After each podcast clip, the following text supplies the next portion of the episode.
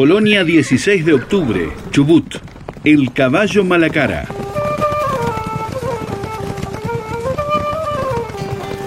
Expliquemos, previo al relato, qué es un caballo Malacara. Aquel que presenta en su pelaje zaino marrón o bien oscuro una franja vertical blanca que cubre el frente de su cabeza.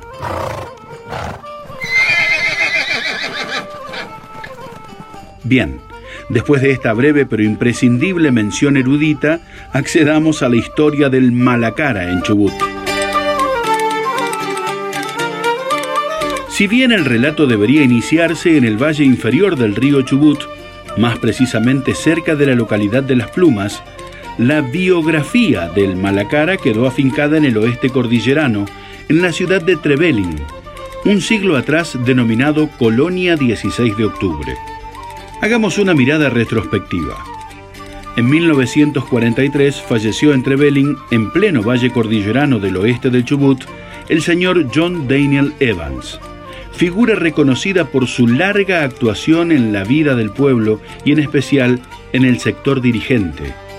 Había sido molinero, es decir, se dedicó a la molienda del trigo y formó una empresa con molino propio y numerosos accionistas y una muy buena producción de harina local.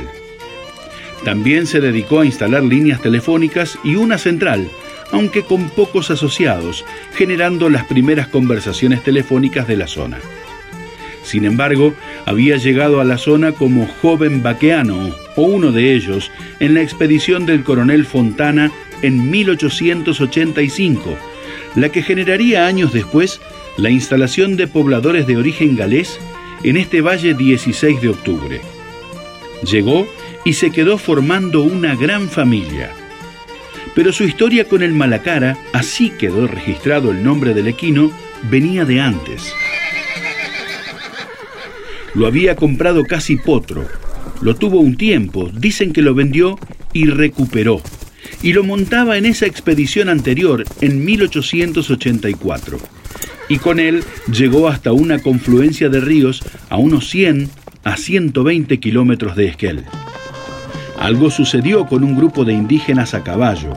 Estos emprendieron un seguimiento y los cuatro colonos que componían el grupo, entre ellos el joven Evans, retornaba atento y asustado hacia el valle del río Chubut. Muy cerca del actual pueblo de Las Plumas, los indígenas atacaron al grupo y mataron a los otros tres.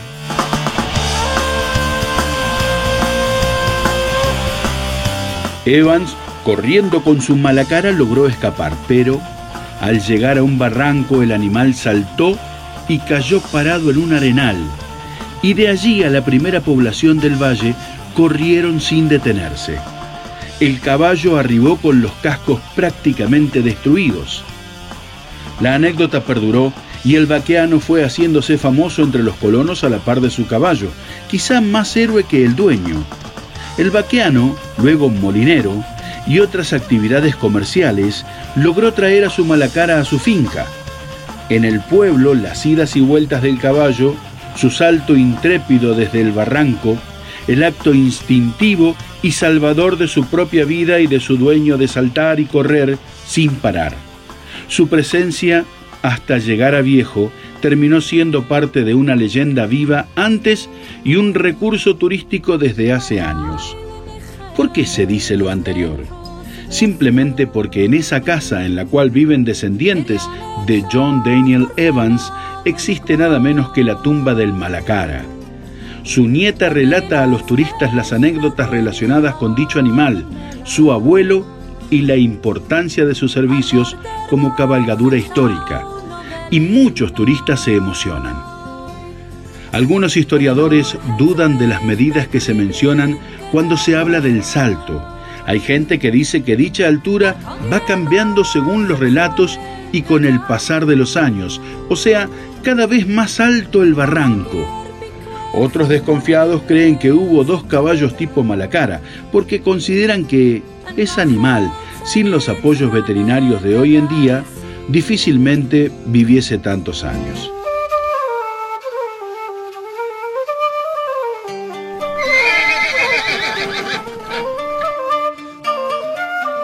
En fin, siempre hay quienes dudan, siempre hay detractores. El caso es que un caballo malacara, curiosamente así llamado, con ese nombre, fue un héroe al permitir con salto y carrera interminable que el vaqueano John Daniel Evans salve su vida. Hoy, el malacara desde su tumba entre Belling recibe turistas. Texto Jorge Oriola. Relato Hernandi Claudio. Edición Héctor Armas. LRA 9 Radio Nacional Esquel.